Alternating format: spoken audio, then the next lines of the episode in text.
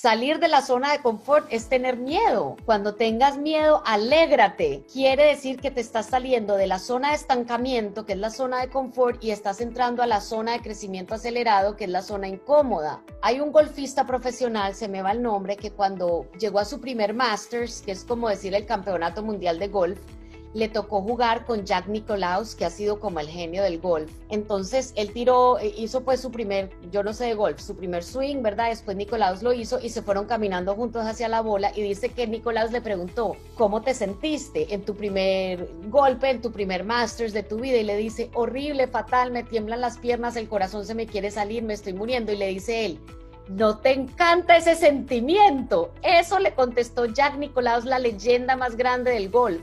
¿Qué quiere decir? Cuando tú tienes miedo, alégrate, te estás saliendo de la zona cómoda, ¿verdad?